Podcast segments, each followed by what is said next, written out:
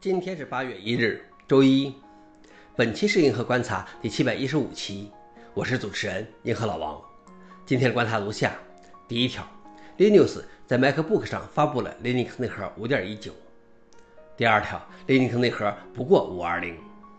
第三条，Python 开发者讨论从邮件列表转移到论坛。下面是第一条，Linux 在 MacBook 上发布了 Linux 内核5.19。今天，Linux 说袜子发布了 Linux 5.19，在对新硬件方面添加了对龙芯 CPU 和增放 CPU 的支持，支持 ZSTAN 压缩固件，并进一步改进了性能。有趣的是，Linux 表示，这次5.19的发布工作是在他的苹果 MacBook 笔记本上完成的。这台笔记本运行了 Asahi Linux 为苹果 M1 MacBook 打造的 Linux 系统。Linux 说：“这是我个人期待了很久的事情，而现在终于变成了现实。”在很早之前，他曾在 PPC 970设备上为 PowerPC 进行过开发，这是他第三次使用苹果硬件用于 Linux 开发。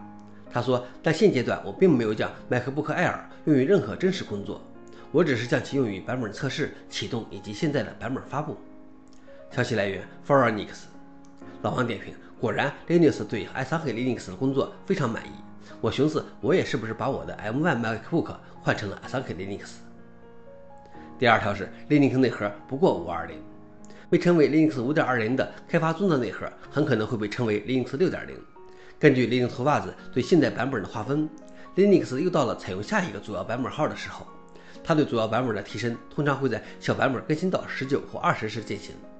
Linux 3.19之后是 Linux 4.0，Linux 4.20之后是 Linux 5.0。在周日的 Linux 5.19的公告中，Linux 表示我可能会叫它6.0。因为我开始担心再次被大数字所迷惑。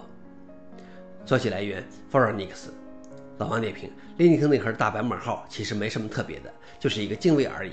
你就当成内核版本号采用的是二十进制好了，而有时候甚至还忘记了进位。最后一条是 Python 开发者讨论从邮件列表转移到论坛。Python 项目在2018年开始试验使用论坛交流，作为试验的一部分，Python 核心开发者使用的邮件列表 Python Committers。切换到 Discourse 论坛。今天该邮件列表仍然存在，但主要作为发布公告使用。大部分讨论都是在论坛上进行的。一位开发者称，他不怎么访问 Discourse，而错过了有兴趣的新 PEP 讨论，希望新 PEP 能发布在 Python Dev 邮件列表上。这个提议引发了讨论。最终，Python 语言指导委员会表示要将讨论的媒介切换到 Discourse 论坛。Python 的邮件列表可能要全面转向论坛了。消息来源：Solidot。老王点评：虽然确实很多老程序员都习惯了邮件列表，但是应该与时俱进，采用更丰富、更现代的交流方式，而同时保留老的交流方式，直到没有什么人继续使用它，或因为缺乏重要功能而被废弃。想了解视频的详情，请访问随附的链接。好了，以上就是今天的硬核观察，谢谢大家，我们明天见。